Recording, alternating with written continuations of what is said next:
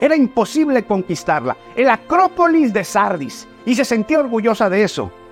No creerás, pero fue conquistada cinco veces. Y todavía se creía muy, muy. Dice, igual que la ciudad era la iglesia. La iglesia pretendía estar viva, pero estaba muerta en su rutina, en su religiosidad, en su tradición, en su rutina, en fin, estaba muerta. Pero Dios le dice, rescata el oxígeno que te queda, las pocas obras que tienes que están vivas, rescátalas, porque si no vendré como ladrón en la noche y no tendrás idea de a qué hora vine.